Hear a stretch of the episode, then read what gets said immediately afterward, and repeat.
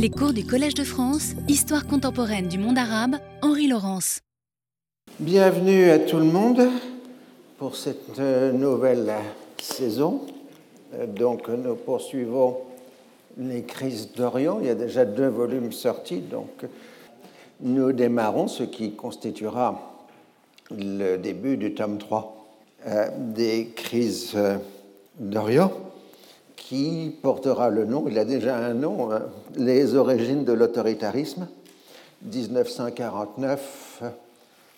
1970, c'est-à-dire assez clairement, vous l'avez compris, ça couvrira très largement la période dite nassérienne, avec la grande question est-ce que l'autoritarisme arabe est un produit ou non du nasserisme en tout cas, je vais d'abord faire une introduction, une préface, puisque nous débarrons un, un nouveau euh, volume. Euh, d'abord, pour vous rappeler ici que je fais de l'histoire à l'ancienne, comme on parle de la blanquette à l'ancienne. Euh, donc, je vais défendre tout à l'heure cette position méthodologique. C'est le rappel de la question d'Occident j'ai cité déjà le texte ce matin au séminaire, ce magnifique texte d'Arnold Toynbee datant de 1923 au Western Christian, c'est-à-dire en bon français, il n'y a pas de question d'Orient, il n'y a qu'une question d'Occident, et euh, qui est un peu mon guide, y compris pour le séminaire euh, du euh, matin. Et donc, Toynbee disait en 1923, il y a une question d'Occident pour deux raisons. La première, c'est que la question d'Orient oppose des puissances occidentales entre elles. Et la seconde question étant que ce qui est en jeu, c'est l'occidentalisation des sociétés orientales. Et à partir de ce livre, euh, commence à bâtir son système d'histoire des civilisations, de comparaison des civilisations, qui va donner naissance à A Study of History.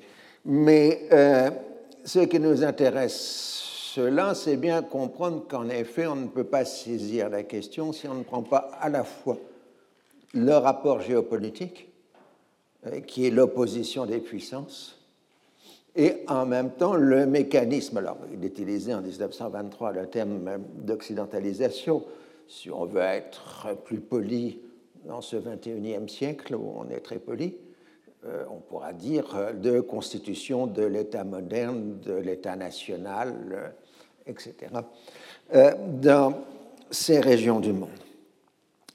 Mais ça nous amène à la question fondamentale pour la période qui nous intéresse, dans la mesure où la géopolitique façonne les pouvoirs comme les modèles économiques et les régimes politiques, la première compréhension des euh, phénomènes, c'est de passer par une histoire strictement événementielle.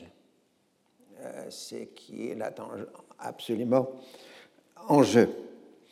Euh, car l'événement dans cette région du monde n'est pas une écume superficielle, au sens où je dirais, bon, vous avez une directive qui se vote à, à Bruxelles pour l'Union européenne, bon, c'est de la bureaucratie, ça prendra du temps.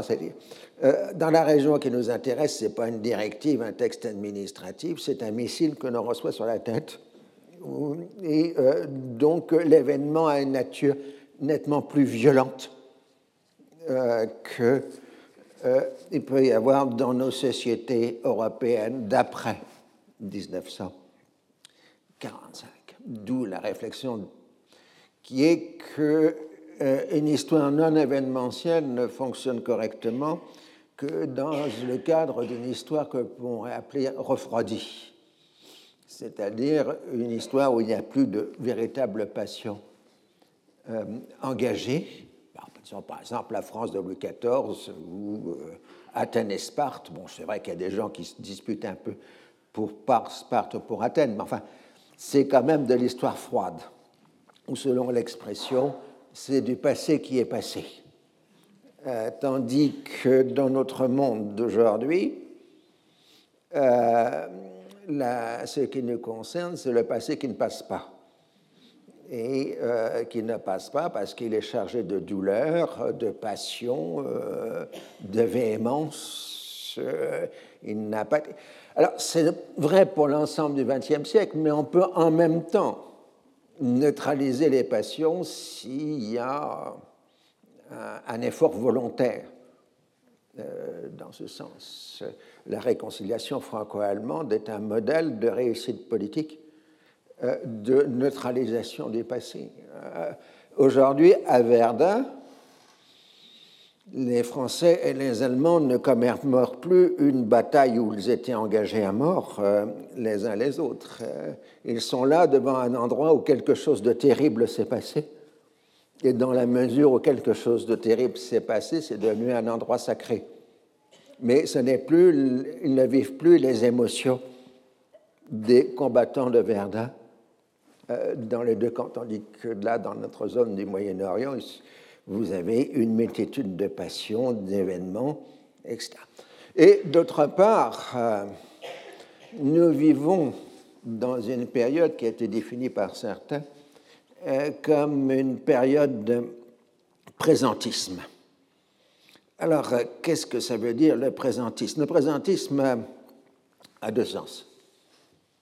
Euh, la présentisme, c'est d'abord la préoccupation immédiate du temps présent. Euh, on veut immédiatement telle chose. On n'est plus projeté sur une demande dans quelques années, euh, les, révolutions, les lendemains qui vont chanter, des choses qui.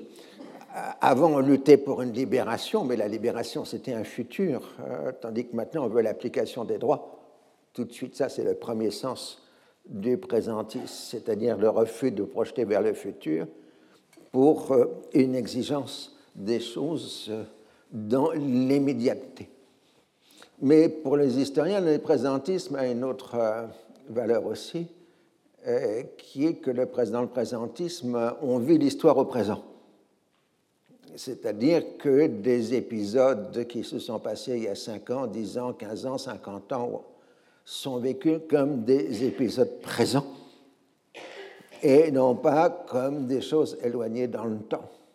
On le voit très bien dans le domaine du droit, où la notion de prescription euh, devient de plus en plus difficile à faire respecter, puisque telle ou telle affaire qui serait passée a 40 ans est pratiquement considérée comme une histoire présente, totalement euh, immédiate et euh, d'autres événements, la Seconde Guerre mondiale, alors qu'elle cesse d'être dans l'histoire de temps présent, est toujours vécue au présent.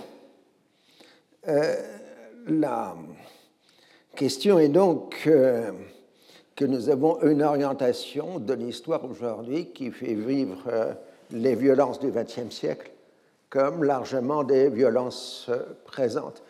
Et euh, avec cette particularité qu'en même temps, euh, on redécouvre son propre passé. C'est-à-dire, les, les, gens ont été frappés sur la commémoration du centenaire de la Première Guerre, la Grande Guerre, combien les Français ont été mobilisés pour les souvenirs des leurs euh, qui avait fait la Grande Guerre. On a ressorti les livrets militaires, les souvenirs de famille, les textes écrits. On pensait que c'était une histoire euh, remise au loin, et au contraire, euh, un siècle après, les descendants ont honoré leur mort, mais sans aucune volonté ou animosité contre les ennemis du temps.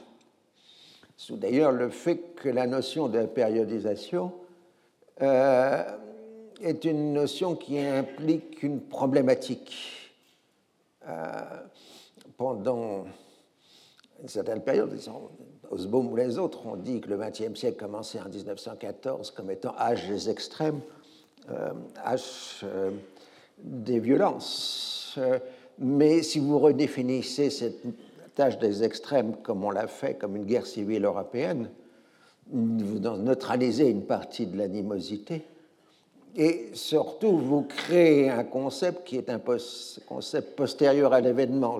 Même si des gens comme Romain Roland pouvaient dire en 1914 que c'était une guerre civile européenne, ce n'était pas le sentiment majoritaire les gens des tranchées, ils haïssaient à mort, au sens le plus littéral du terme, les gens qui étaient en face d'eux, tandis que leurs descendants commémorent une guerre civile européenne dont on conserve la mémoire, mais dont on élimine la violence euh, dans le temps euh, présent. Alors, euh, le présentisme s'impose donc, ce qui avait amené pour les gens de ma génération, lointaine déjà, après tout, hein, vous savez, je suis des gens dont les grands-parents sont nés au XIXe siècle. Donc, j'ai connu des gens qui sont nés dans les années 1890. Ah, c'est ça, une notion de génération prise dans un autre sens. Euh, donc, euh, dans ma jeunesse, dans ma formation, c'était évidemment l'histoire non événementielle qui l'emportait. Il y avait une célèbre leçon inaugurale de Laurent Ladurie ici au Collège de France qui s'appelait L'histoire immobile. Euh, et le problème, c'est que ces gens-là, en 1968, se sont posés très gravement la question de savoir si les structures étaient dans la rue. Hein, euh, et euh, il y a eu des. Ils se sont presque crêpés le chignon entre différentes écoles historiques ou sociologiques euh, pour savoir si les structures étaient dans la rue. Et là, encore une fois, c'était simplement dans la rue. Pour le Moyen-Orient, les structures, ça peut être des missiles, des barils de TNT euh, et de façon plus générale des euh, bombardements. Alors, euh, en même temps, il faut savoir ce qu'est un événement. Bon, pour les périodes anciennes, ces historiens ont libre choix de l'événement parce que c'est eux qui le définissent, tout simplement. Bon, ils ont quelques chroniques, quelques inscriptions sur une stèle, et ils vous construisent euh, une histoire en faisant leur choix en fonction d'une documentation qui est relativement faible euh, du point de vue des sources. Au XXe siècle, non, euh, ce n'est pas l'historien qui définit l'événement. L'événement, il arrive d'abord dans l'immédiateté de la presse, les titres des journaux, les titres des informations à la télévision, à la radio, les bandeaux que vous avez maintenant sous les écrans. Euh, et puis ensuite, dans la foulée de l'immédiateté, euh, vous avez l'arrivée des gens qui dissertent, euh, donc les experts, j'en suis un, donc j'ai le droit de me tromper. Et vous avez les institutions politiques qui commandent, bon, avec la caricature habituelle du, du Quai d'Orsay. La France déplore, s'inquiète, s'indigne, appelle.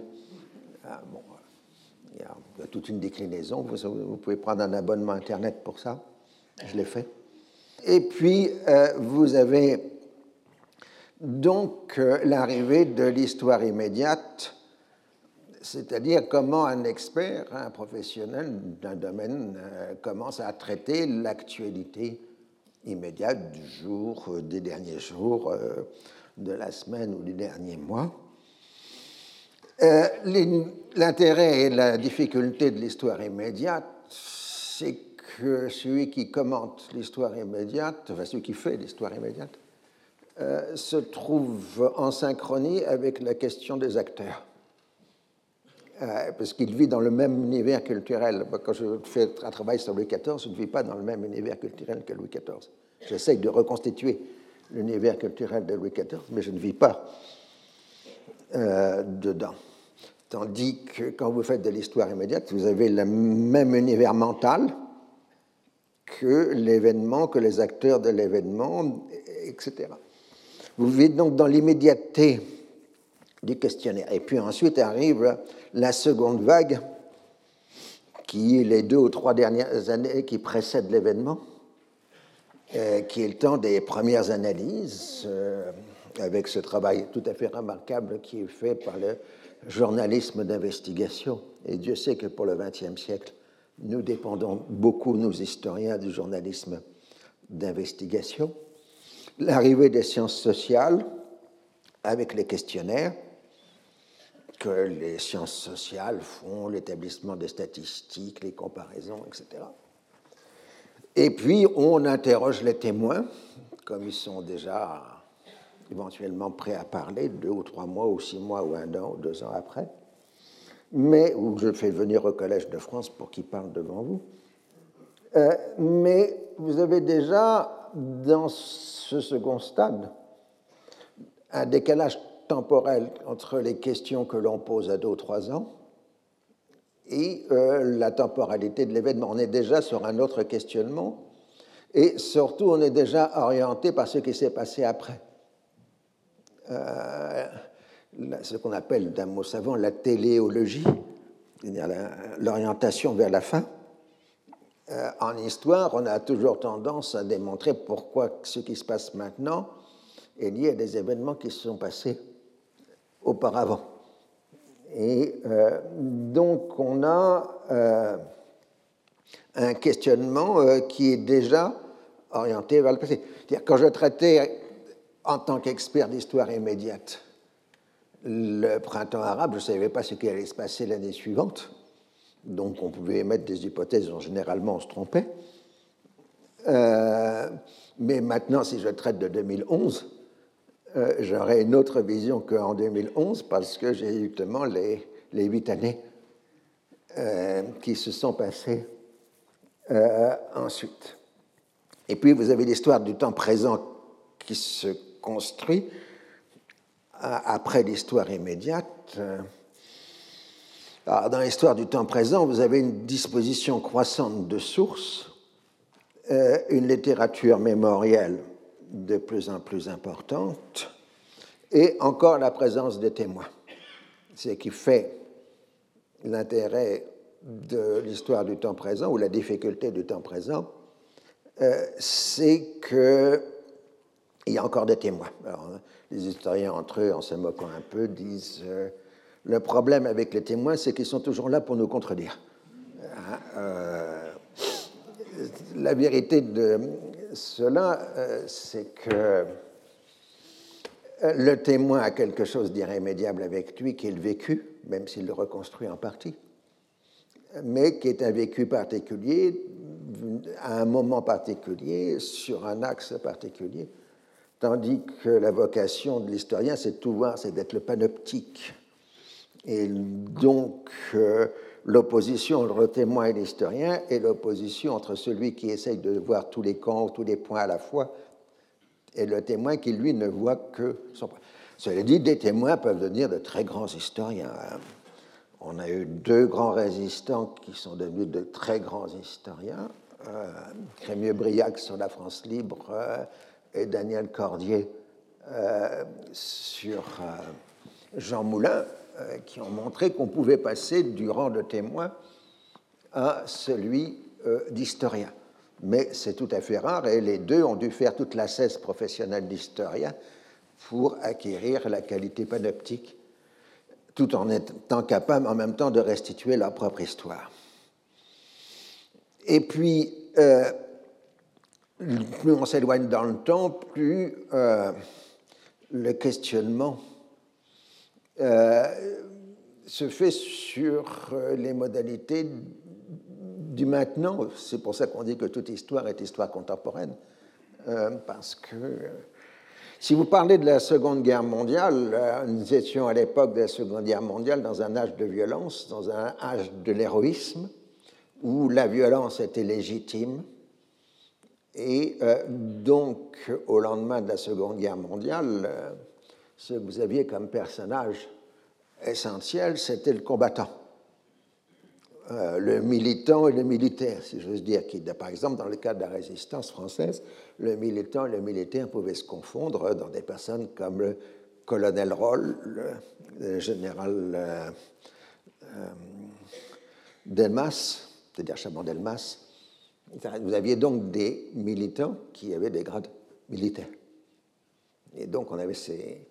Mais aujourd'hui, nous interrogeons la Seconde Guerre mondiale non plus du point de vue des combattants, mais du point de vue des victimes.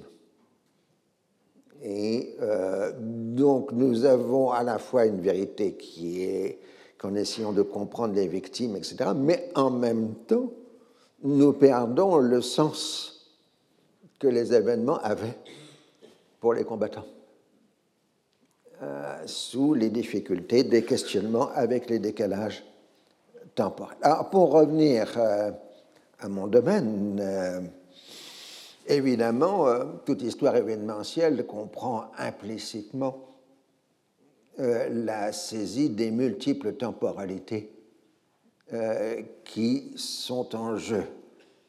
Mais ce qui est frappant dans cette région du monde, c'est la brutalité des évolutions par rapport à l'histoire européenne. La chose la plus simple, si vous prenez la population égyptienne au début du XIXe siècle, d'après les calculs qu'on a pu faire à partir des sources de l'expédition d'Égypte de Bonaparte, on peut estimer la population égyptienne à 4 millions, 4 millions et demi de personnes. Au début des années 50, elle fait 25 millions. Aujourd'hui, elle en fait 100 millions. Euh, c'est-à-dire qu'en un peu plus de deux siècles, vous avez un coefficient par 25. Si on appliquait le même coefficient pour la France, on aurait 750 millions de Français. Bon, je connais que certains hommes politiques seraient contents d'avoir 750 millions de Français, ça peserait plus lourd sur la scène du monde. Mais nous n'avons pas vécu ces transformations de l'espace au même rythme que les sociétés. Bon, les Palestiniens, c'est la même chose. 350 euh, 000 habitants en 1860. Madame Chaïd, ce matin, évoquait 10 millions. Euh, aujourd'hui, 10 millions de descendants de ces 350 000, c'est à peu près le même coefficient. et on pourrait faire la même chose pour la Syrie ou euh, pour l'Irak. Si on n'a pas en tête cette formidable transformation démographique, ces multiplications euh, de population, évidemment qu'une partie des logiques des événements nous échapperait. Euh, il en est de même euh, pour l'évolution des modèles économiques. En gros, la France navigue entre un système économique tout à fait libéral, avec des petites phases d'étatisme et puis de retour au libéralisme relatif, etc. Cette région du monde a connu en un siècle des transformations totales des modèles économiques. Nous aurons l'occasion de les énumérer au passage. Enfin, dans les temps précédents, ça avait été énuméré. L'échange colonial, l'industrialisation par substitution, les importations, et aujourd'hui la rente pétrolière et les économies de rente. C'est-à-dire que cette région du monde a connu euh, trois changements de modèle économique, alors que nous, nous sommes restés en France à peu près sur euh, le même euh, modèle. Mais ce que nous allons faire est donc une chose tout à fait provocatrice, c'est que nous allons travailler sur le temps court des événements faire largement une histoire par le haut, je sais que c'est absolument scandaleux, et j'ajouterai même une histoire des dominants, dans la mesure même où euh, la violence vient plus souvent des dominants que des dominés euh, dans cette région du monde.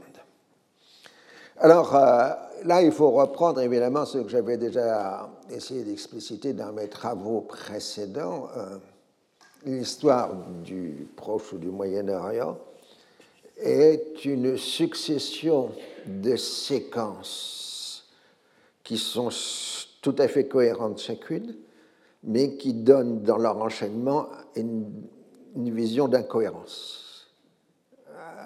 Donc le travail de l'historien est d'abord d'essayer de restaurer la lisibilité de chacune des séquences, essayer en même temps de comprendre comment les séquences s'enchaînent ou se juxtaposent euh, géographiquement et euh, temporellement. Donc là, c'était l'introduction, si vous voulez, d'ordre méthodologique. Donc maintenant, on va revenir à notre sauce ancienne. Nous, repartons donc de 1949, mais en dehors du conflit israélo-arabe, puisqu'il a été traité dans le volume 2, même s'il n'a pas été en cours. Donc, raison de plus pour lire et acheter le volume 2, euh, puisque vous avez un élément manquant euh, dans la suite du euh, feuilleton. Alors, l'Angleterre, la puissance hégémonique depuis la Première Guerre mondiale, a perdu le seul territoire qui était sous son contrôle absolu, avec tout le dispositif militaire correspondant. Le nouvel État israélien a une méfiance quasi paranoïaque des intentions de l'ancienne puissance mandataire. En gros, et ça va durer au moins jusqu'à Suez, des gens comme Ben Gurion vont fonctionner en permanence dans l'idée qu'il existe d'affreux complots britanniques contre l'État d'Israël naissant. C'est pour ça que le complotisme est une notion largement partagée dans la région et n'est pas spécifique euh, aux puissances locales, tandis que les États arabes accusent la Grande-Bretagne de trahison, euh, puisqu'ils ont refusé de respecter les accords militaires, les traités militaires, dans le conflit avec Israël. Et aussi, ils ont pris conscience que pour la première fois depuis, disons, 1770, si vous avez débuté la crise d'Orient au volume 1, ils se sont retrouvés tout seuls.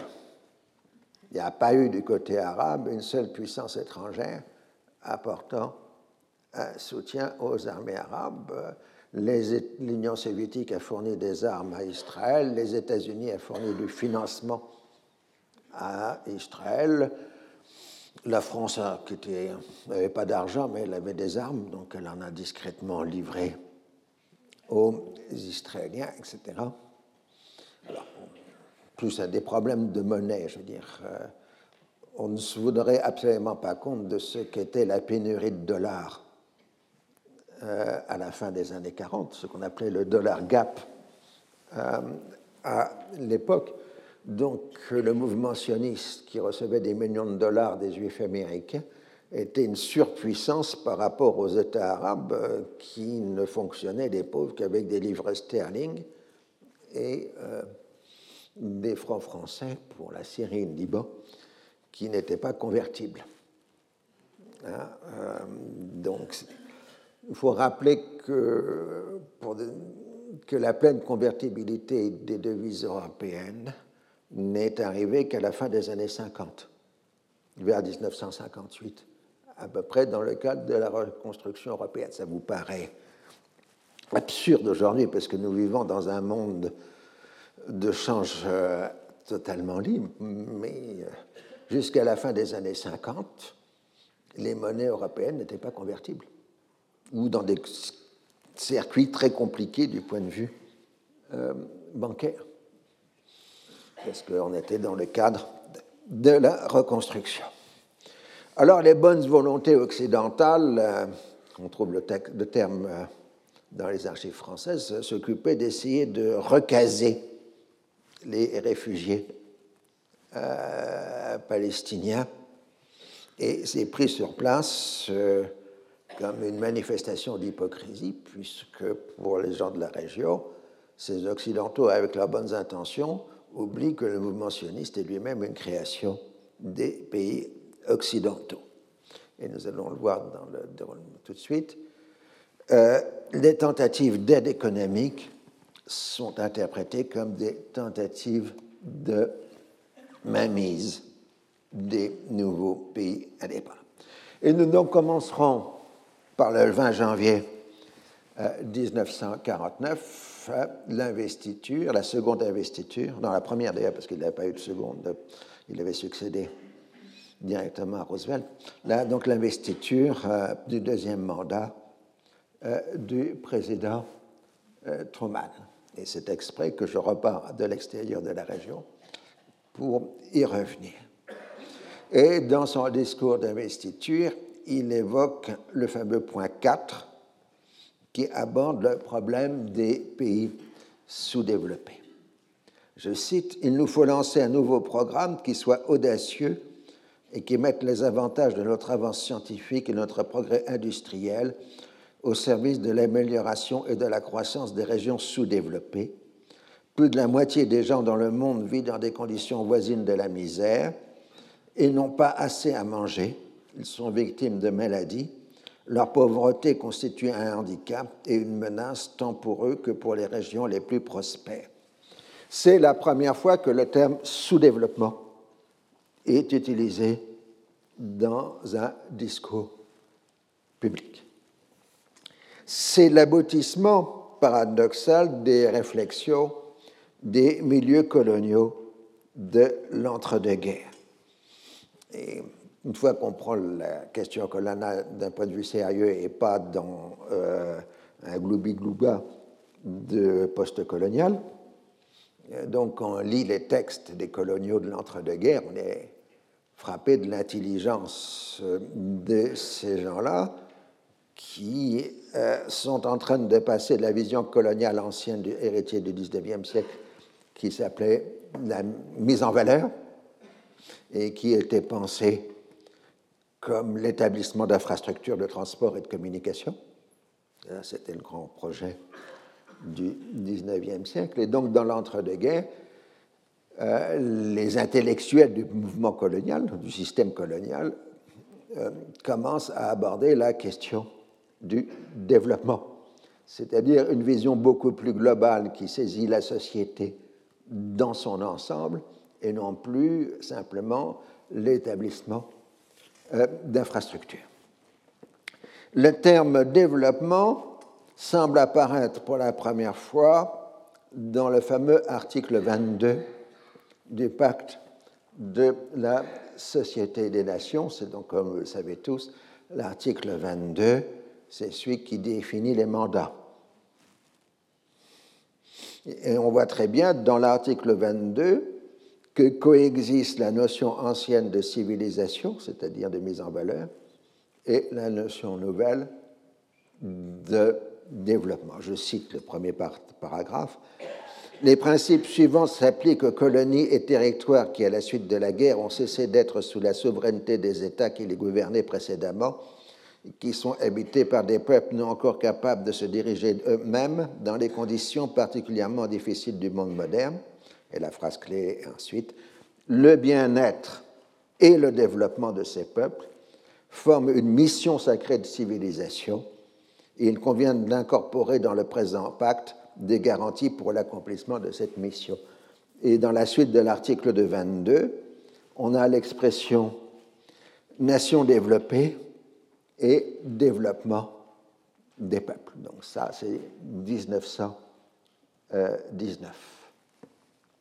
En 1945, la conviction est générale que l'une des grandes causes de la Seconde Guerre mondiale et en général des conflits et la disparité des niveaux de développement. Là encore, euh, le problème de l'accès aux matières premières est quelque chose d'essentiel dans les réflexions des économistes de la Société des Nations, et mais aussi les textes qui sont dans les années 30 euh, sont tout à fait passionnants parce que c'est en lisant les textes des années 30 qu'on comprend la logique des mouvements de globalisation ou de mondialisation qui vont démarrer à partir de 1945 et qui se fondent sur ce socle de réflexion des euh, années 1930. En tout cas, là, ce qui nous intéresse, c'est l'article 55 euh, de la Charte des Nations Unies en vue de créer les conditions de stabilité et de bien-être, notre bien-être qui était déjà dans l'article 22, nécessaires pour assurer entre les nations des relations pacifiques et amicales fondées sur le respect du principe de l'égalité des droits des peuples et de leur droit à disposer d'eux-mêmes, les Nations unies favoriseront A. le relèvement des niveaux de vie, le plein emploi et des conditions de progrès et de développement dans l'ordre économique et social B. La solution des problèmes internationaux dans les domaines économiques, sociaux, de la santé publique et autres problèmes connexes et la coopération internationale dans le domaine de la culture intellectuelle et de l'éducation. Et c'est le respect universel effectif des droits de l'homme et des libertés fondamentales pour tous, sans distinction de race, de sexe, de langue ou de religion, ce qui donnera naissance à la, à la Convention universelle des droits de l'homme en 1948. Donc, dans ce monde de l'après-guerre, à la fin des années 1940, on a un grand modèle, c'est le plan Marshall avec le concept central du plan Marshall, qui est le concept de productivité. Le plan Marshall, ce n'est pas simplement des capitaux ou des, ou des machines qui sont envoyées, c'est avant tout un autre mode de développement économique et en quelque sorte les experts américains qui débarquent en Europe euh, dans les années 40 pour appliquer le plan Marshall passent leur temps à expliquer aux acteurs économiques européens le concept central de productivité. Je dis ça parce qu'aujourd'hui, on propose des plans Marshall pour ceci ou pour cela, en oubliant complètement que le plan Marshall était aussi un plan intellectuel, une doctrine, et pas simplement une injection euh, de capitaux. Et on va arriver très vite euh, au règne des indicateurs économiques. Dès les années 50, euh, les progrès économiques vont être saisis par une série d'indicateurs qui auront eu des conséquences dans d'autres domaines. C'est la célèbre histoire de M. McNamara, qui était le président de la General Motors et qui avait monté la General Motors à un niveau très élevé grâce à sa science des indicateurs économiques et qui a ensuite appliqué les mêmes types d'indicateurs euh, à la guerre du Vietnam, quand il était venu secrétaire à la défense, et donc il calculait les succès de l'armée américaine au nombre d'ennemis tués. Le problème, c'est que les soldats américains inventaient des ennemis tués, et on finissait par avoir tué plus de soldats vietnamiens que l'armée vietnamienne en avait. Mais, euh, donc tous les indicateurs devenaient fous et faux, euh, etc. Mais c'était l'application de ces modèles d'indicateurs qui est centrale dans le pensées et les orientations des années 50 et que nous retrouvons aujourd'hui par la gouvernance par le chiffre. Mon collègue M. Supio a fait un cours et un livre sur ce sujet. Alors, euh, ironie de l'histoire, euh, l'entrée du sous-développement dans le discours public n'a été qu'une action de communication conçue par l'entourage du président sans véritable discussion et concertation sur le sujet. Bien sûr, on avait à l'idée le plan Marshall, mais les électeurs américains avaient une forte répugnance à se lancer dans une nouvelle opération dispendieuse à un moment où le réarmement américain était en train de s'enclencher, puisque c'est à partir des coups de Prague et du blocus de Berlin que les États-Unis et ensuite l'Europe se réarment. Et ensuite, ça va être accéléré, nous allons le voir, par la guerre de Corée. Donc, euh, le plan Marshall avait été conçu par le euh, général Marshall euh, comme le moyen de ne pas réarmer. En donnant une aide économique à l'Europe, en la rendant autant suffisante sur le plan économique, on éliminait la menace communiste en Europe, donc on n'avait pas besoin de lancer le réarmement américain. Mais la réponse soviétique au plan Marshall a été une menace croissante qui fait que sur ce plan-là, le plan Marshall a été un échec. Et donc les États-Unis ont été obligés d'enclencher euh, la phase euh, du réarmement. Alors, euh, le point 4 est très largement une fiction et correspond à la tendance générale à remplacer l'action politique par le recours à l'économique quand il paraît qu'il n'y a pas de solution envisageable à une contradiction d'intérêt politique. Ici, évidemment, si on envoie le, plan le point 4, c'est dans l'idée que ce serait une solution pour régler un conflit israélo-arabe. Mais on voit bien que le recours à l'économique est en général le renoncement à une solution politique, d'où le fait qu'en général, c'est un échec. Mais ensuite, et là on est dans le cadre de la guerre froide, la notion de développement et sous-développement va devenir une notion centrale car dans la guerre froide, ce n'est pas simplement des blocs étatiques et des doctrines qui s'opposent, ce sont des projets de société. Et euh, ça va se produire au moment où la guerre froide cesse d'être un monopole européen. Vous devez bien comprendre, la guerre froide, bon, si vous l'expliquez il y a deux ou trois ans, elle commence au Moyen-Orient, mais globalement, au début, c'est un conflit en Europe. Coup de, de Prague, blocus de Berlin, euh, etc. Donc c'est une affaire européenne.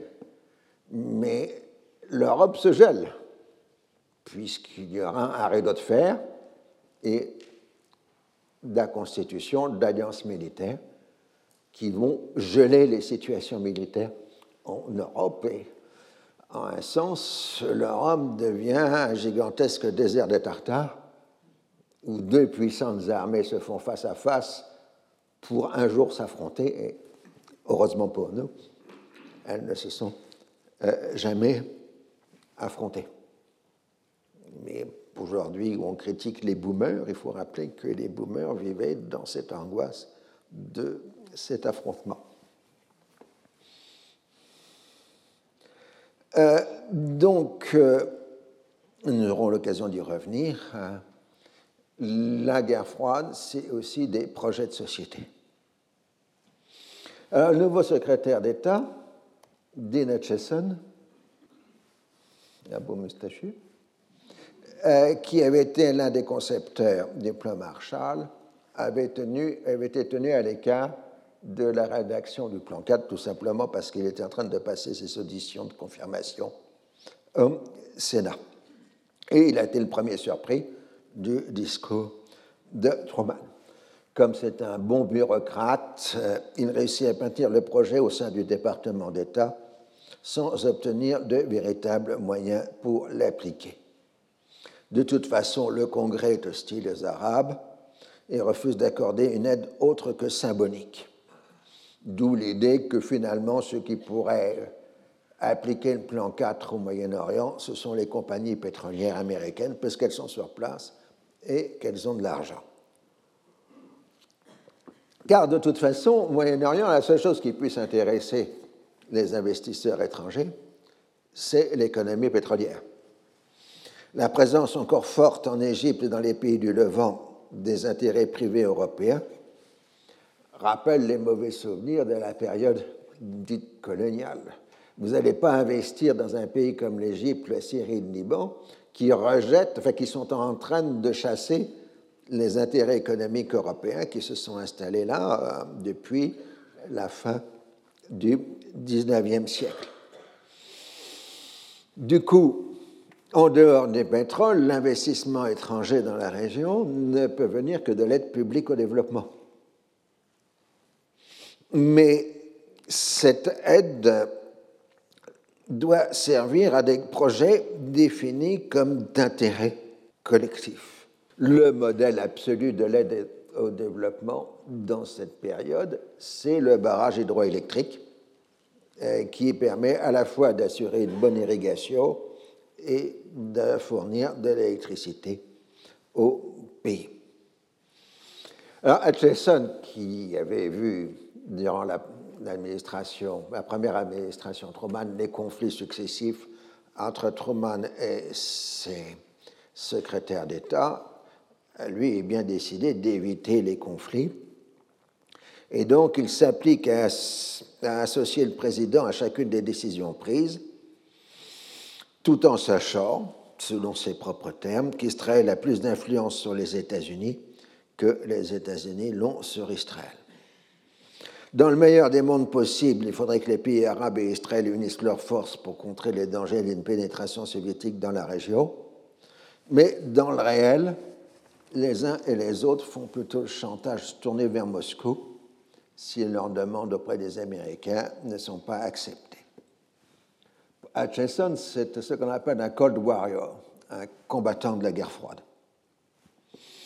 Donc il voit surtout le Moyen-Orient en termes stratégique. Cette région est vitale pour les réserves de pétrole et pour sa position géographique. En cas de guerre contre l'Union soviétique, avec la perte inévitable de l'Europe continentale en raison de la supériorité numérique de l'armée rouge. Les bases aériennes du Proche-Orient permettront les bombardements stratégiques du territoire soviétique. Là, il faut bien comprendre que les militaires sont très bons, comme les historiens, pour préparer la guerre précédente.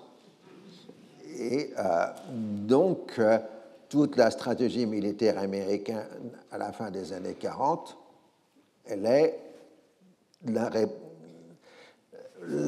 reproduction de la Seconde Guerre mondiale. Nous n'avons pas les moyens de résister à l'armée rouge, donc elle arrivera jusqu'aux Pyrénées.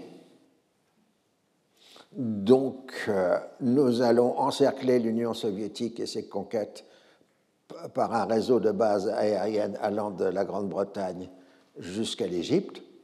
Et ensuite, on bombarde. Et quand on a suffisamment bombardé par l'aviation, eh ben, on fait un dîner et on débarque. Ah, c'est à peu près la pensée militaire américaine en 1949.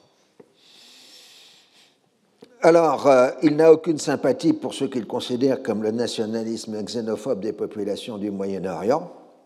Et là, on est dans un point essentiel, c'est que la guerre froide a permis en Europe de l'Ouest et en Amérique du Nord euh, tout un mouvement intellectuel de refondation euh, du libéralisme, avec euh, des revues, des journaux, des intellectuels qui étaient éventuellement financés indirectement par le système américain.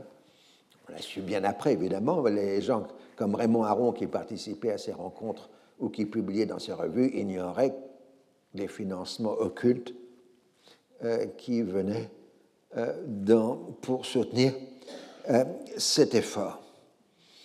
Mais en tout cas, il y a eu un véritable renouvellement de la pensée libérale. mais on n'a rien d'équivalent à destination du monde extra-européen. Certes, euh, le département d'État est bien conscient du déclin inexorable des empires coloniaux européens. En Asie, après l'ancien empire britannique de l'Inde, c'est le tour de l'Indonésie de s'émanciper de la domination coloniale hollandaise, tandis que la France s'est lancée dans cette guerre désespérée en Indochine. elle réussira progressivement à faire financer la guerre d'Indochine par les Américains, mais euh, en tout cas, la question que les Américains se posent, est-ce que la guerre d'Indochine, c'est une guerre contre le communisme international ou pour le maintien d'un système colonial français? Alors, euh, en bureaucratie, parce qu'une administration, un système de pouvoir, c'est aussi une bureaucratie, euh, le secrétaire d'État, il doit passer son temps à arbitrer entre le bureau Europe du département d'État qui pousse à un soutien le plus large possible des alliés occidentaux, y compris dans leurs empires coloniaux chancelants, et le bureau Proche-Orient, qui multiplie les avertissements devant la montée des nationalismes en Afrique du Nord, c'est-à-dire et l'incapacité britannique de se faire admettre par les pays arabes.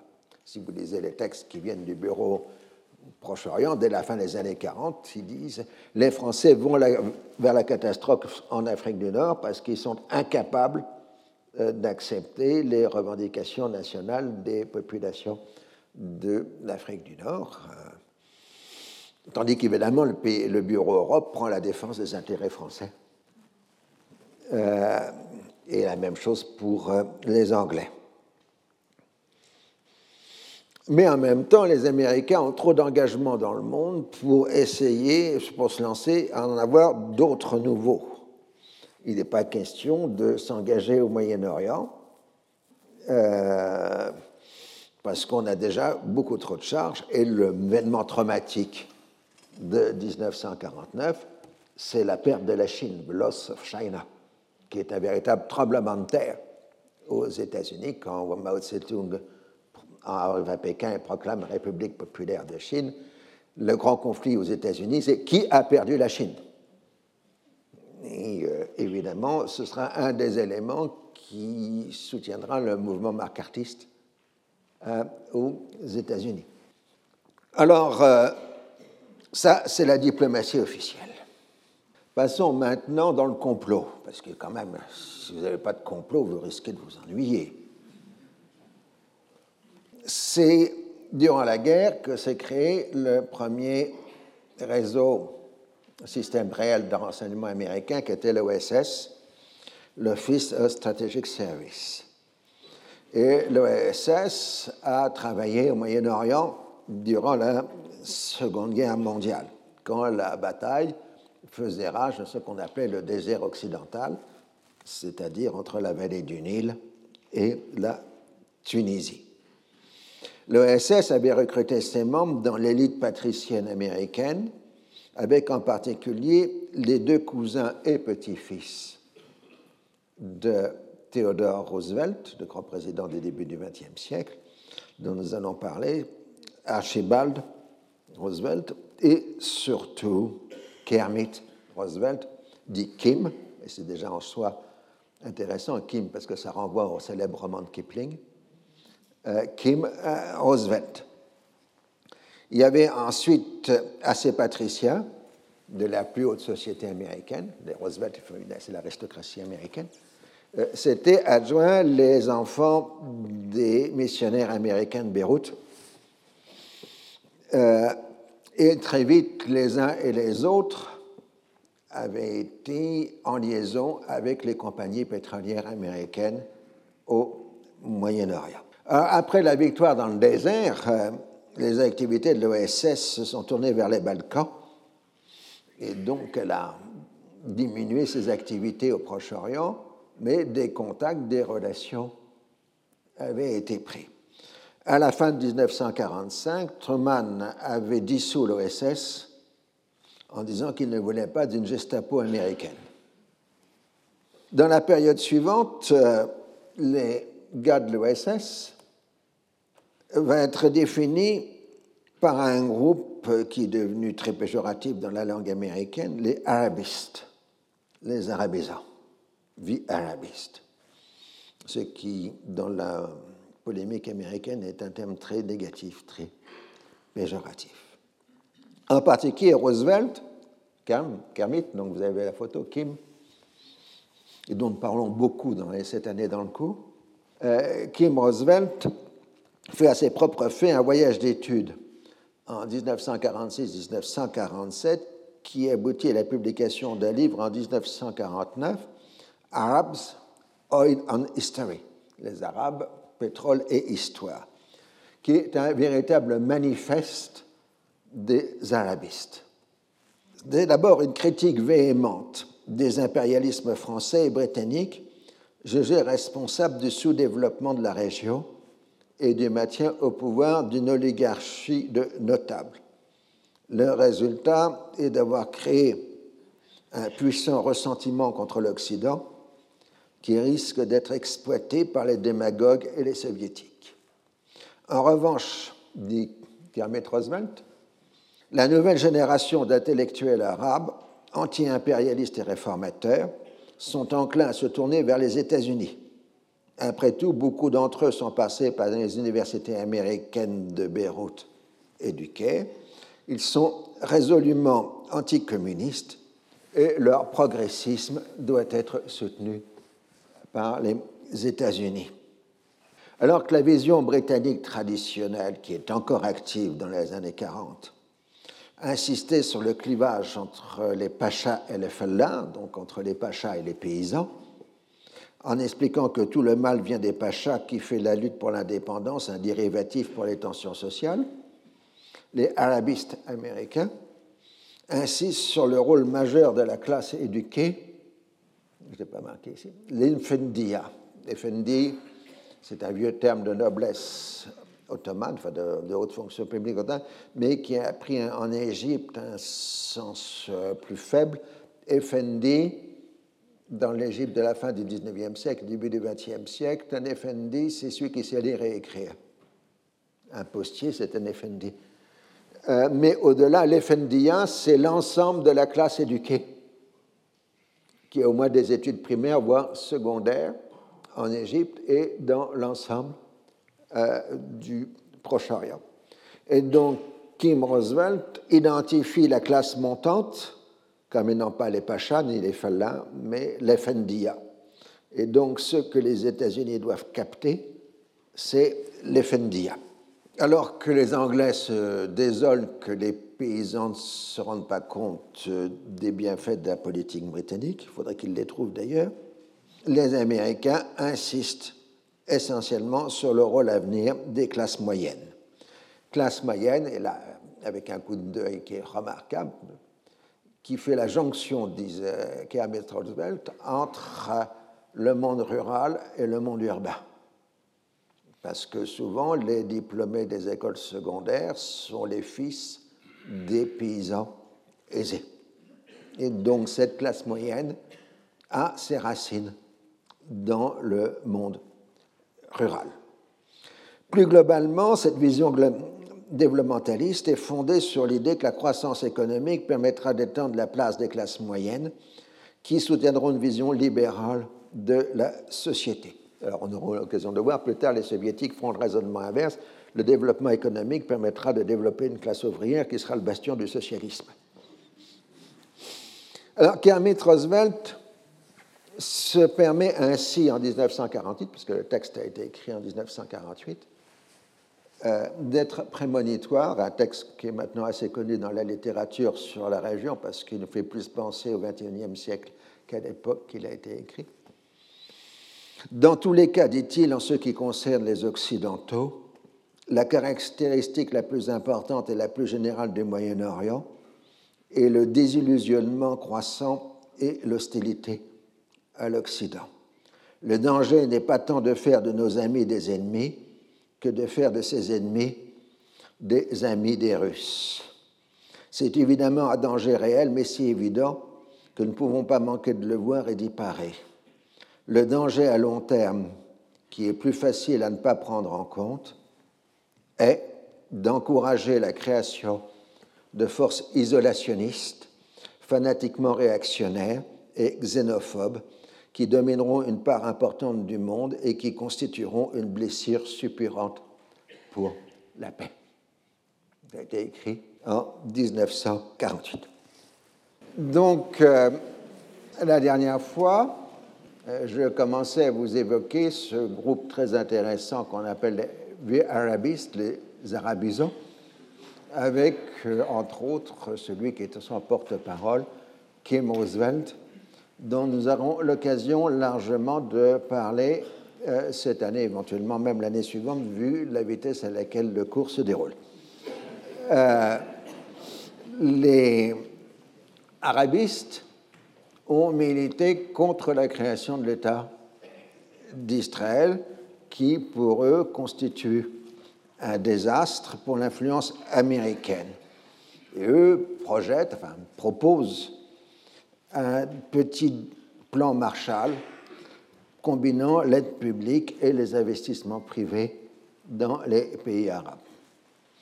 Alors, les années suivantes, Roosevelt participe à la création d'une association qui s'appelle American Friends of the Middle East, donc les amis américains du Moyen-Orient, qui regroupe différents acteurs américains ayant des relations avec cette région.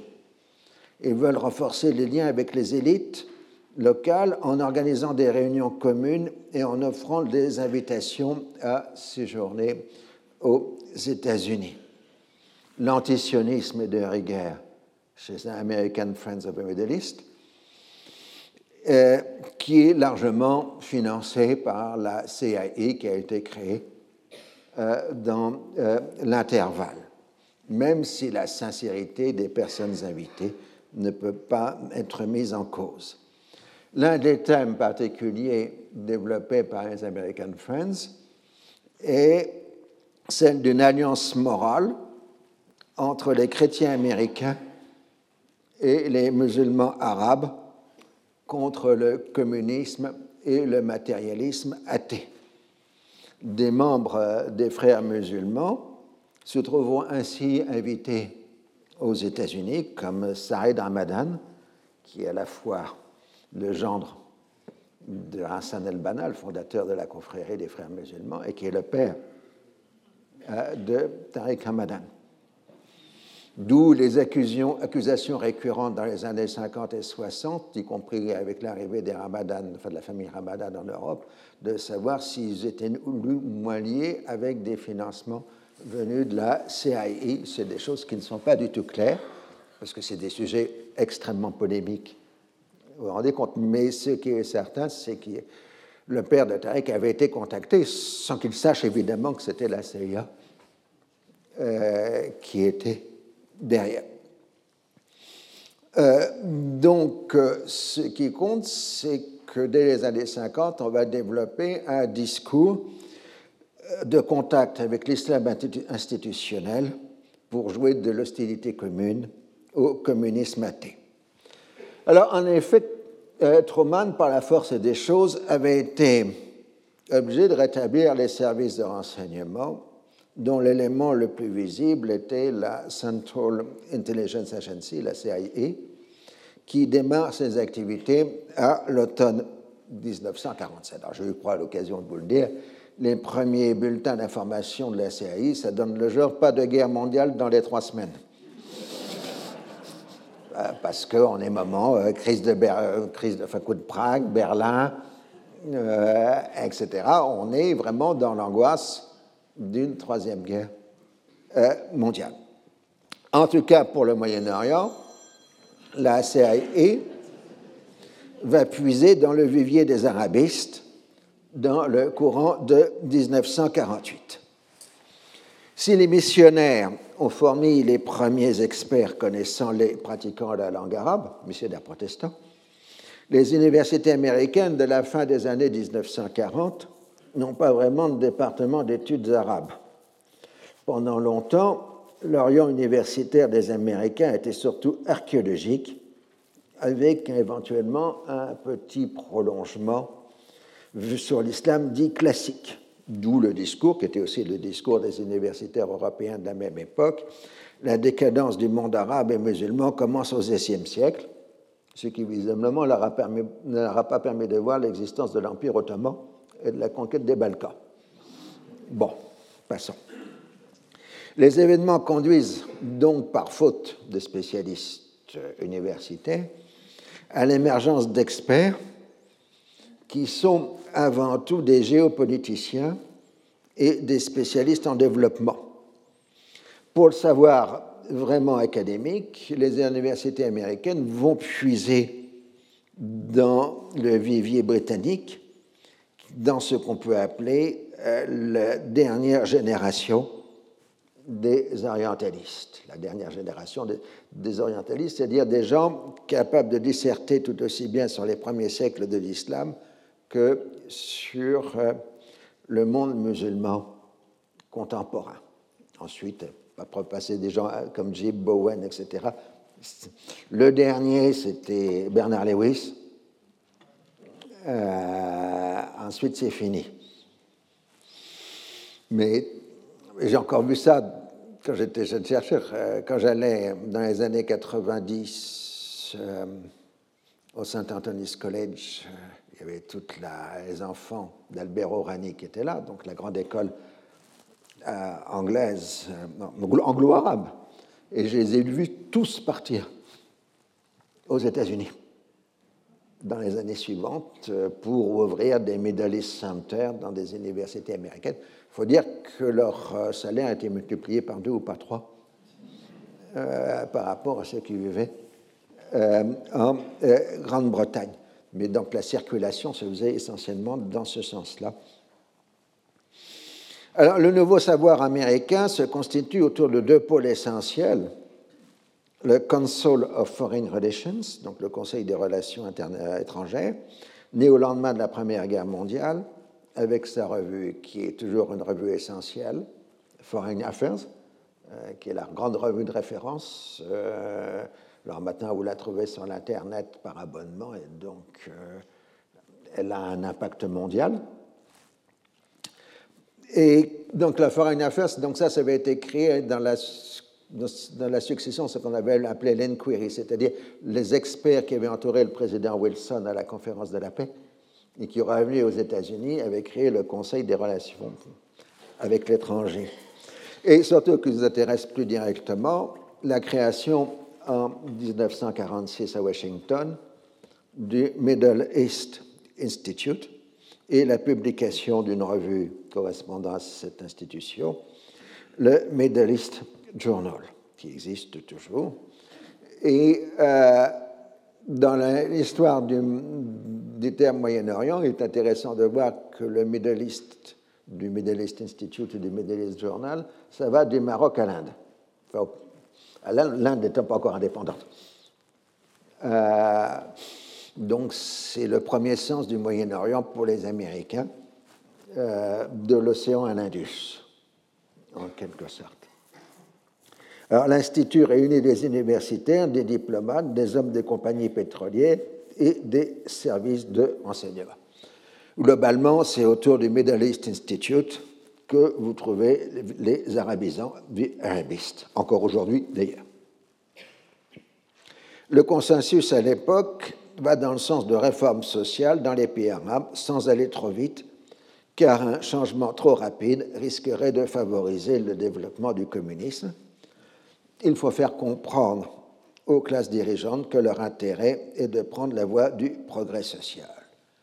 Mais justement, la question d'aller ou pas d'aller trop vite, ça va aller plus vite sur le terrain, parce que la guerre de 1948 a ébranlé les structures politiques du Proche-Orient. Et on le voit dans le premier cas, l'Égypte, à partir de 1948-49. La guerre, les revers ont ébranlé considérablement les États, même solides, comme l'Égypte.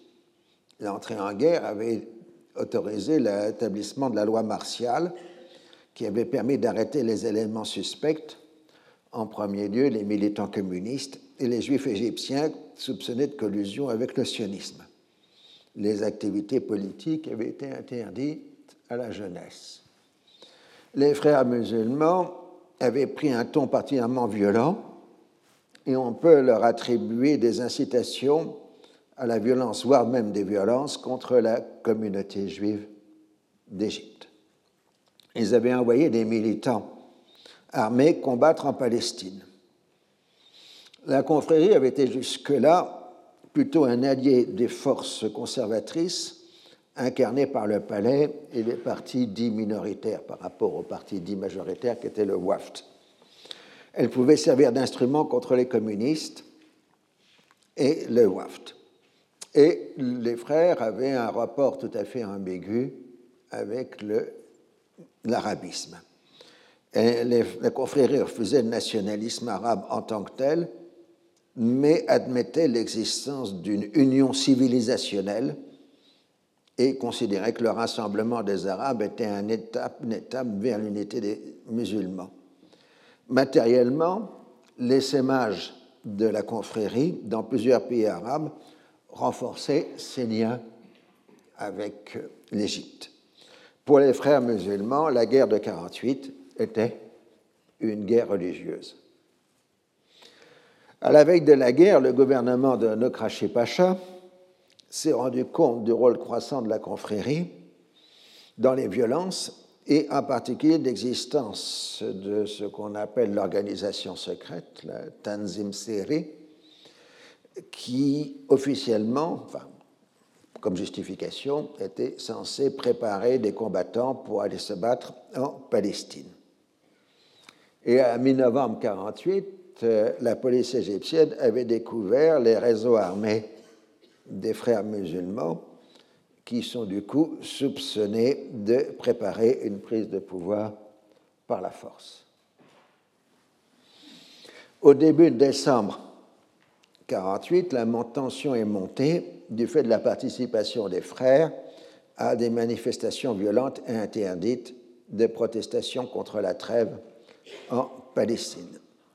Le 8 décembre 1948, le gouvernement de Nokrashi Pacha ordonne la dissolution de la confrérie des frères musulmans et l'arrestation de sa direction, à l'exception de son fondateur, Hassan el-Banna, dont vous avez la photo ici. Et je trouve qu'il y a un certain air de ressemblance avec son petit-fils. La confrérie est accusée de vouloir renverser le gouvernement et d'être responsable d'une série d'attentats. Bana essaye de négocier avec le gouvernement qui refuse, qui s'y refuse. La répression a eu comme conséquence la désorganisation des structures de commandement à l'intérieur de la confrérie. Et le 28 décembre 1948, un jeune frère musulman assassine Nokrashi Pacha et le gouvernement qui lui succède mène une répression sévère contre toutes les oppositions radicales. Tente de désavouer euh, l'assassinat et plaide pour une coopération avec les autorités, mais les violences se poursuivent en dépit des désaveux du fondateur. Et le 12 février 1949, Hassan al-Banna est à son tour assassiné par un commando de la police secrète sur ordre du gouvernement et certainement avec l'approbation du palais du roi Farouk. En 1949, plus de 4000 militants sont arrêtés, détenus dans des camps. La répression bat son plein, mais il devient évident que la loi martiale ne peut pas régler les problèmes. Un gouvernement d'union nationale avec participation wafdiste est formé le 26 juillet 1949. En novembre, le gouvernement est dissous et des élections sont convoquées. Farouk et ses conseillers pensaient qu'il n'y aurait pas d'autre majorité et que l'on continuerait à la formule d'un gouvernement de coalition. Mais le WAFT obtient 54,5% des voix et 228 des 319 sièges le 3 janvier 1950. La conséquence du retour du WAFT au pouvoir est le retour en Égypte de l'état de droit. C'est la dernière fois d'ailleurs dans son histoire contemporaine. Les procès sont tenus régulièrement avec une large place à la défense. Les preuves acquises sous la torture sont récusées. L'argumentation avancée par les défenseurs est qu'il n'y a pas eu de projet de renverser le gouvernement par la force. Les préparatifs armés ne visaient que les occupants britanniques et la lutte contre le sionisme, objectif considéré comme particulièrement respectable par les juges. Les acquittements sont nombreux et les peines de prison relativement faibles. De même, la levée de la loi martiale en 1950 permet de relancer les débats sur les questions sociales tout aussi bien que sur les accusations de corruption qui visent les classes supérieures de la société, voire le palais lui-même. Donc c'est assez extraordinaire ce retour à l'état de droit au début de 1950 en Égypte quand on connaît la suite euh, de l'histoire euh, égyptienne. Tout au long de 1949, les discussions sont reprises entre les Britanniques soutenus discrètement par les Américains et les Égyptiens. Elles se heurtent immédiatement à la question de la reprise des livraisons d'armement.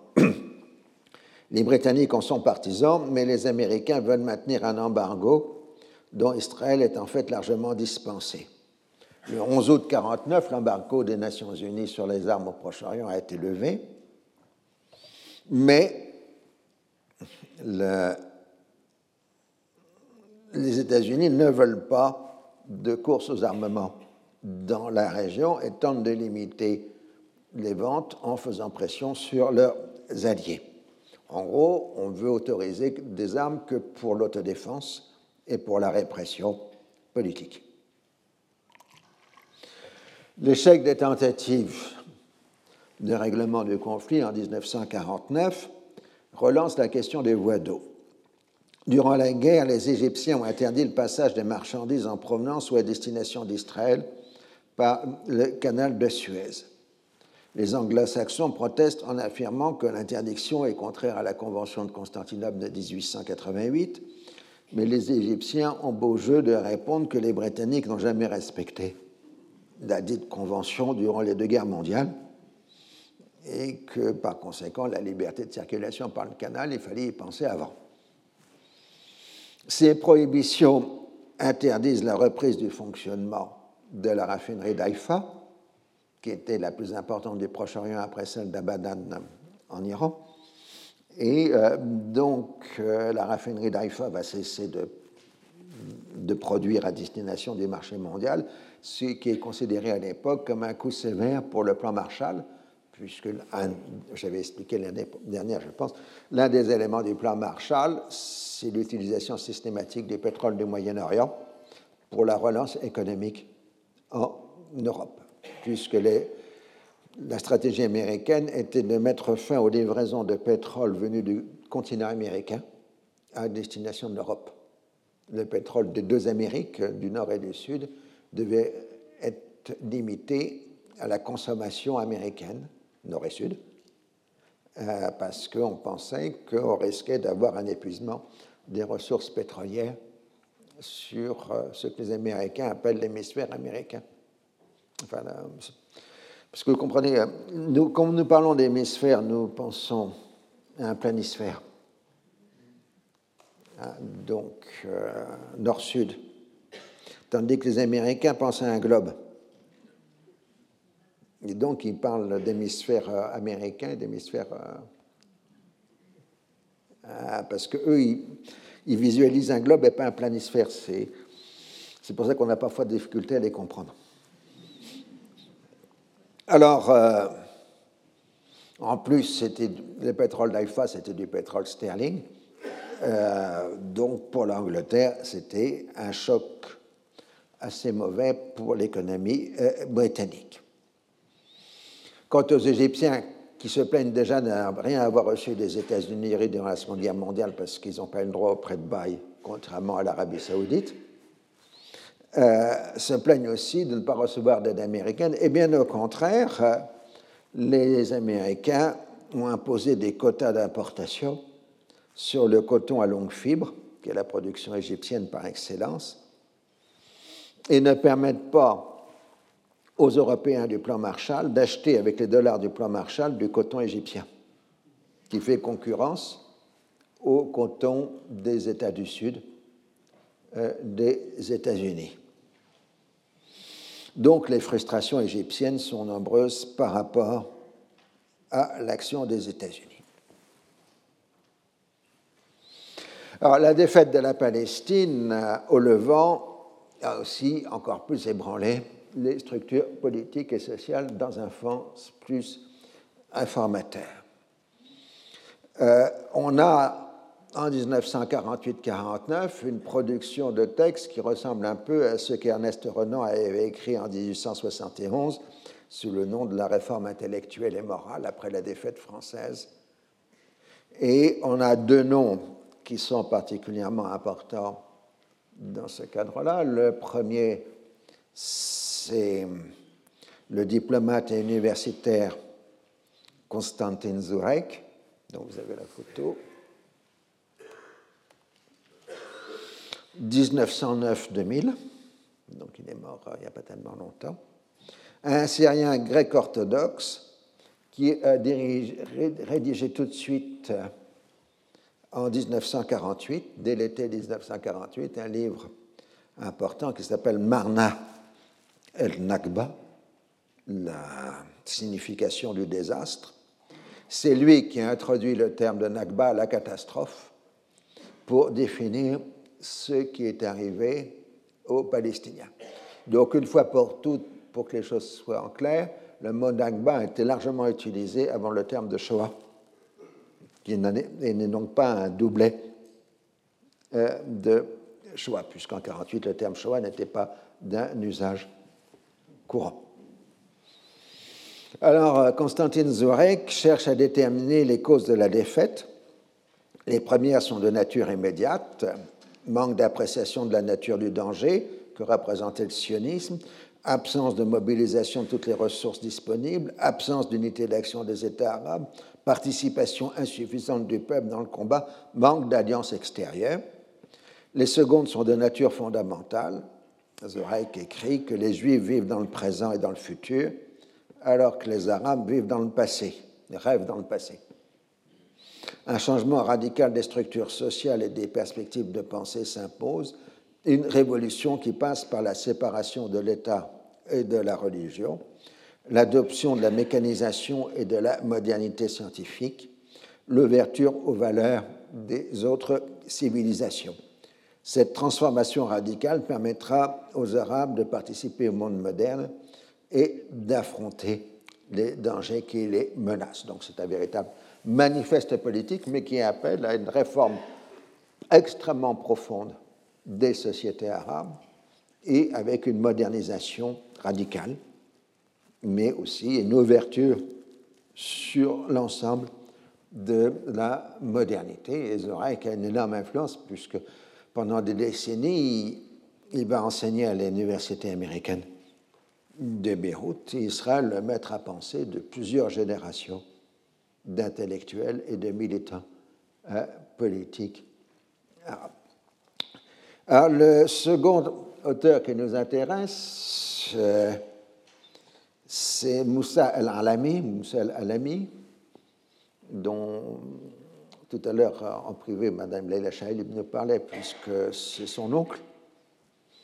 Euh, donc Moussa al-Alami, euh, qui publie en 1949 la leçon de Palestine. Alors, issu de grande famille de notables de Palestine, il a fait ses études de droit à Cambridge et a servi dans l'administration mandataire en Palestine. En 1937, il a dû quitter l'administration et a joué un rôle important dans l'organisation extérieure de la révolte palestinienne, faisant la liaison entre la révolte et l'Italie fasciste qui fournissait quelques financements au mouvement. L'Italie fasciste faisait à cette époque flèche de tout bois et finançait à la fois les sionistes radicaux du Bétar et les Palestiniens, le principe étant de, créer des ennuis britanniques. Euh, et euh, dans les années 40, il a pris une position plus modérée et il devient un adversaire de Rajamin al-Husseini, le mufti de Jérusalem. Les causes du désastre sont définies par la préparation et la désunion qui conduisent à une absence d'objectifs clairs. Pour y remédier, il faut réaliser l'unité arabe et des réformes dans l'organisation de la société. L'avertissement de Moussa al-Alami, c'est que les Juifs n'ont pas épuisé leur programme. Pas à pas, ils s'empareront de toute la Palestine et d'une bonne part des pays voisins en jouant sur les circonstances qu'ils créeront éventuellement. Ils rêvent d'un État juif entre le Nil et l'Euphrate. Ça, c'est une référence à la Bible. L'unité arabe que Moussa al-Ralami préconise concerne d'abord le croissant fertile, l'union de la Syrie et de l'Irak, qui pourrait ensuite coopérer étroitement avec l'Égypte. Il se veut pragmatique tout en faisant de la modernisation de la société l'objectif immédiat. Cela passe par un gouvernement fort, mais qui sait respecter les droits du peuple et lui assurer des services sociaux. Les ennemis dont on doit se méfier sont les Juifs qui veulent continuer leur expansion territoriale et qui craignent l'émergence d'une vraie force arabe, et les Britanniques qui certes préfèrent la faiblesse et l'arriération arabe, mais qui s'inclineront devant le fait accompli d'une force arabe. En 1949, Moussa al ne peut pas penser que les Britanniques vont quitter la région. Ils sont encore là, ils sont puissants. C'est pas dans... Il faudra s'accommoder avec eux, trouver un modèle vivendi avec eux. Ils ne pensent pas qu'ils vont être éliminés. Ces deux modernisateurs ont fait des études supérieures en Occident, mais sont des personnalités écoutées. Alain Lamy va consacrer la dernière partie de sa vie aux réfugiés palestiniens, en particulier les orphelins, en créant une ferme pilote dans la région de Jéricho. Cette ferme pilote aura un grand impact international parce qu'il y aura des grands parrains internationaux à cette ferme pilote. Laila Chahine nous disait que Toynbee, donc je citais tout à l'heure, était membre du conseil d'administration de cette ferme pilote, de cet orphelinat à Jéricho. Zorek, comme je l'ai dit, va faire de l'université américaine de Beyrouth un foyer essentiel du nationalisme arabe radical. Alors c'est ce courant modernisateur et progressiste que Kim Roosevelt a vu durant euh, son séjour au Proche-Orient. Et c'est ce cadre qui permet de comprendre le déroulement complexe des événements de 1949 en Syrie. Les élections ont conduit en 1947 à une recomposition des forces politiques. L'ancien bloc national s'est divisé en parti national, Hizb al-Watani, défenseur de l'indépendance syrienne et composé des partisans du président Choukri al-Kouatli, ce vétéran de la lutte arabe. Et l'autre parti, c'est le parti du peuple, Hizb al-Shab, d'orientation plus libérale et bien implanté dans le nord du pays. Et dans la mesure même, sa base politique, c'est plutôt le nord, c'est-à-dire Alep, euh, la Hezb el-Sharb est très orientée vers l'Irak, euh, puisque la Syrie du Nord, avec la Jésirée, donc la vallée de l'Euphrate, débouche euh, sur l'Irak, tandis que Damas, c'est un cul-de-sac, à cause de la Palestine et d'Israël. Mais les charbistes, donc les populistes, comme on dit les, dans les dépêches diplomatiques françaises, les populistes ne sont pas capables de dresser un véritable programme précis d'union avec l'Irak. Ce qui est derrière le Charb, c'est surtout la grande mutation agricole et humaine de la Syrie des années 50, c'est-à-dire le développement accéléré de la vallée de l'Euphrate avec la mise en place de cultures cotonnières et euh, de filatures de coton. C'est toute la bourgeoisie commerçante d'Alep qui est extrêmement dynamique et qui fait la conquête économique euh, de la vallée de l'Euphrate, ce qu'on appelle la Gésirée ou la Gésirax, comme vous voulez. Gésirée, ça veut dire l'île, c'est exactement ce qu'en français on appelle la Mésopotamie, l'entre-deux fleuves. Donc la Gésirée, dans le vocabulaire français, ça, ça à ce qu'on appellerait la haute Mésopotamie. Alors, euh, ce parti euh, de notables d'industriels, euh, souvent de culture française, est assez libéral, mais ce libéralisme issu de gens qui ont fait souvent leurs études en France peut s'accommoder d'une orientation assez islamique. Ce n'est absolument pas contradictoire. En revanche, les intellectuels comme Michel Aflac ou Salah Habitar, qui ont fait aussi des études en France, qui ont plutôt fréquenté euh, le milieu de la revue Esprit, euh, c'est-à-dire le personnalisme d'Emmanuel Mounier, l'ont mélangé avec un nationalisme arabe assez euh, radical, qui a donné naissance donc au parti basse syrien. Le slogan est Unité, liberté et socialisme, et le projet modernisateur passe par la recréation des capacités créatrices des premiers Arabes. L'islam est source d'inspiration en tant que part essentielle du patrimoine arabe.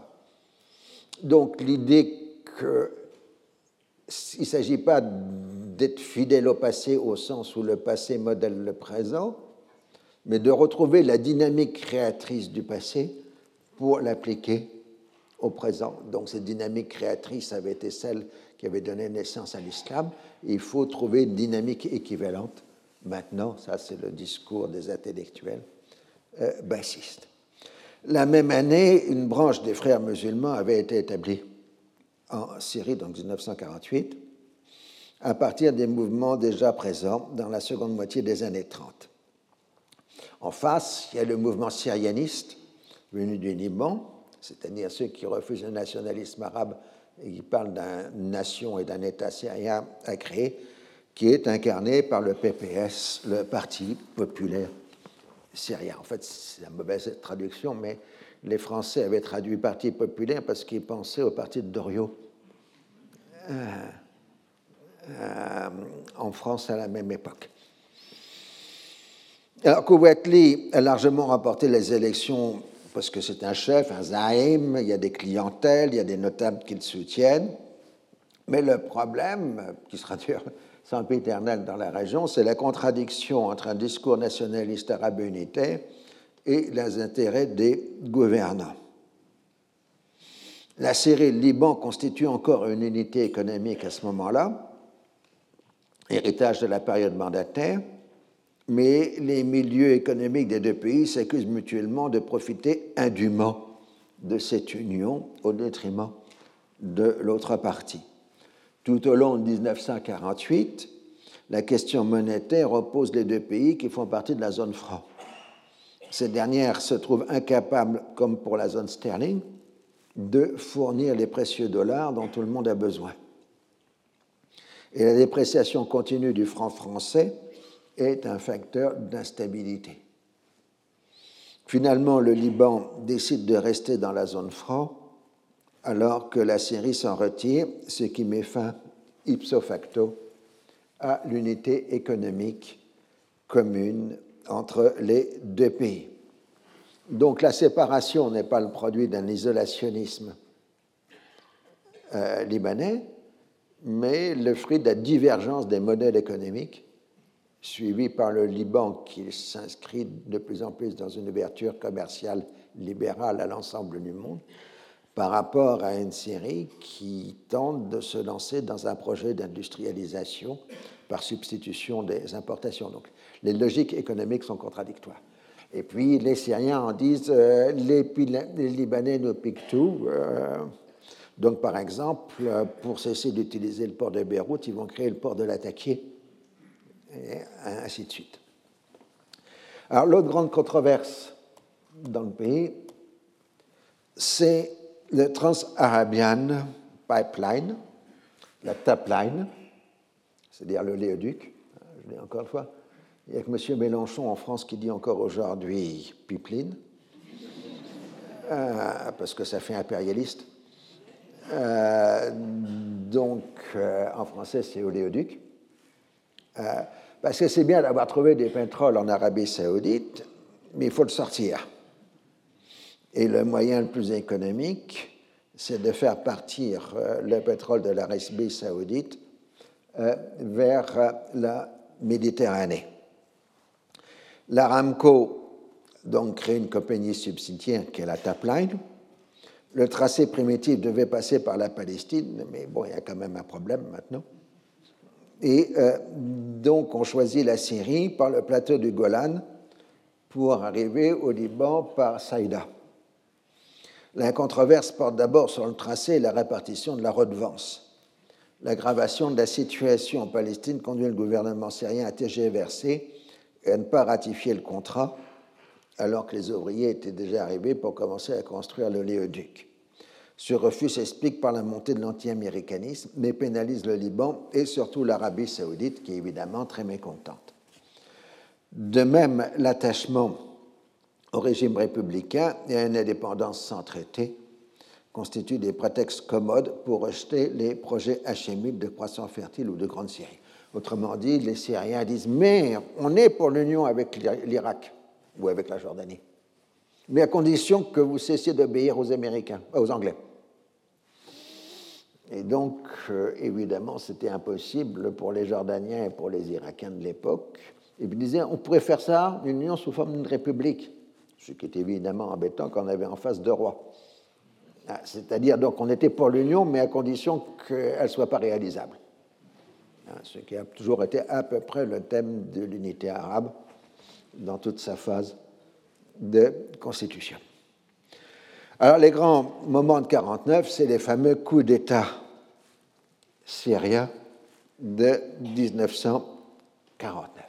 La défaite a ébranlé le pouvoir de Kouetli, le débat intérieur porte sur les responsabilités, avec des accusations portées contre l'armée. Et le 31 mars 1949, le chef de l'armée, Ousni el-Zaim, prend le pouvoir par un coup d'État, le premier de l'histoire contemporaine de la Syrie. Le gouvernement est arrêté. Certains ont d'abord cru à une invasion de Damas par les troupes de la Légion arabe, donc de Jordanie. La prise de pouvoir par Ousni Zaim est un épisode fort complexe dont tout le monde reconnaît l'importance aujourd'hui, mais qu'on n'arrive jamais à se mettre d'accord dans l'analyse de son déroulement. Donc il existe une importante littérature, en particulier en arabe, sur euh, les coups d'État en général et Ousni en particulier. Donc j'essaye simplement de faire la synthèse des données sans aller trop loin, parce que sinon il y aurait des centaines de pages à écrire sur l'affaire. Après avoir suspendu la Constitution, Zarim concentre tous les pouvoirs dans l'attente de nouvelles élections. Le plus urgent pour lui est de conclure l'armistice avec Israël. Il se rapproche ostensiblement de l'Irak et de la Jordanie, qui ont été les premiers États arabes à le reconnaître. Puis, pour ce son but étant d'avoir une meilleure position pour négocier. Il est alors identifié comme un partisan des Hachémites, certainement arrivé au pouvoir grâce à l'aide des services britanniques. Ce que les Français écrivent dans leurs dépêches, etc. En même temps, dans les négociations, tout en défendant à proprement les intérêts syriens, il se montre prêt à faire la paix avec Israël et à réinstaller une partie des réfugiés palestiniens en Syrie. De façon générale, les Occidentaux s'interrogent sur la nature et surtout la durée de ce régime de celui qui est considéré comme un aventurier.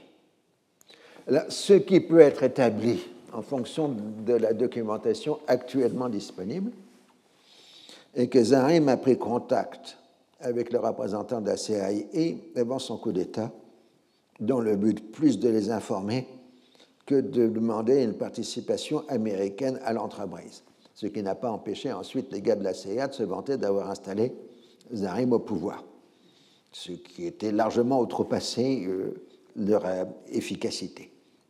Car de même, Zarim avait aussi pris des contacts avec les Français et les Britanniques sans leur dire exactement qu'il allait, qu'il voulait prendre le pouvoir. Quant aux Hachémites, en particulier ceux d'Irak, ils ont un trop mauvais souvenir des coups d'État militaires en Irak dans les années 30 et en 1941 pour pouvoir soutenir à ce moment-là un coup d'État militaire dans un pays voisin. Et euh, donc, au moment où il a pris le pouvoir, euh, la première réaction de Bagdad a été l'idée d'envoyer l'armée irakienne en Syrie pour établir la constitution et en même temps procéder au croissant fertile, mais les Britanniques ont immédiatement dit non. Parce qu'ils ont dit si l'armée irakienne entre en Syrie, l'armée israélienne occupera la Cisjordanie.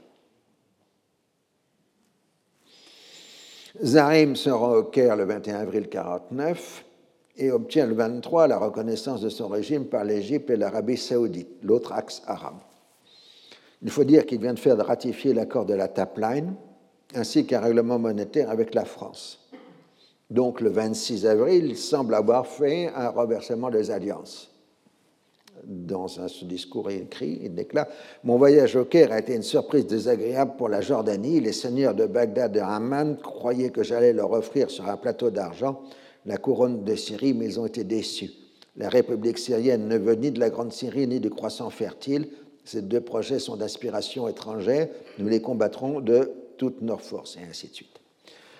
né en 1897, Zahim a d'abord servi dans l'armée ottomane, puis dans les troupes spéciales du Levant sous le mandat. Comme beaucoup de gens de sa génération, c'est un admirateur du kémélisme. Il s'en inspire pour un certain nombre de mesures laïcisantes. Pour moderniser l'armée syrienne, il fait appel à la France qui voit l'occasion d'un retour en Syrie. Kurde d'origine, il a tendance à s'appuyer sur les Kurdes et les Tcherkesses plutôt que sur les musulmans, où il y a beaucoup de Tcherkesses au Moyen-Orient, hein, ou circassiens comme on disait jadis. Son comportement devient de plus en plus autoritaire. Il se fait octroyer la dignité de maréchal, d'autres le suivront après un coup d'État. Il mène une politique de tension avec le Liban et surtout l'Irak. Ces divers renversements d'alliance lui ont multiplié les ennemis et le 14 août 1949, un seul coup d'État militaire renverse son régime et il est immédiatement exécuté. C'est pas sympathique ça. Résultat, on a un second coup d'État qui paraît être cette fois-ci ceux des partisans de l'Irak. Son auteur, c'est Samir El-Henawi. Et, euh, attends, j'ai pas marqué ici, c'est pas grave. Il est là, voilà donc Donc vous voyez son air intelligent et vif. Rétablit les partis politiques et restaure un gouvernement civil. Les prisonniers politiques sont libérés à l'exception des communistes. Une nouvelle loi électorale accorde le droit de vote aux femmes et supprime la référence confessionnelle sur les papiers d'identité. Le nouveau régime tient les engagements pris par Zarib concernant la tapline et l'accord monétaire avec la France, en dépit des critiques des nationalistes radicaux. Surtout, il semble se tourner vers une union avec l'Irak, ce qui suscite l'inquiétude des anti-hachémites. Donc, comme je l'ai dit, la classe politique syrienne est complètement divisée sur la question de l'union avec l'Irak. Les nationalistes arabes radicaux et les frères musulmans sont contre, au nom de la défense de l'idée républicaine, euh, tandis que les militaires aussi sont contre, et surtout l'Arabie saoudite finance toute l'opposition à la fusion avec l'Irak. Elle propose une somme qui, pour l'époque, est colossale de 16 millions de dollars si euh, la Syrie ne fait pas la fusion avec l'Irak. La Grande-Bretagne n'est pas très enthousiaste pour le poisson fertile parce que depuis longtemps, les Britanniques considèrent que les Syriens ont été complètement empoisonnés par les Français. Ils pratiquent le français, ils ont des écoles françaises, etc. Donc s'ils font la fusion entre la Syrie et l'Irak, c'est les Français qui vont l'emporter en Irak. Donc l'hostilité de la Grande-Bretagne sur ce point. L'Égypte lance un projet de, pacte de sécurité arabe qui offrirait à Syrie des garanties de sécurité sans avoir besoin de, s'unir. Les Irakiens sont plus prudents sur le dossier.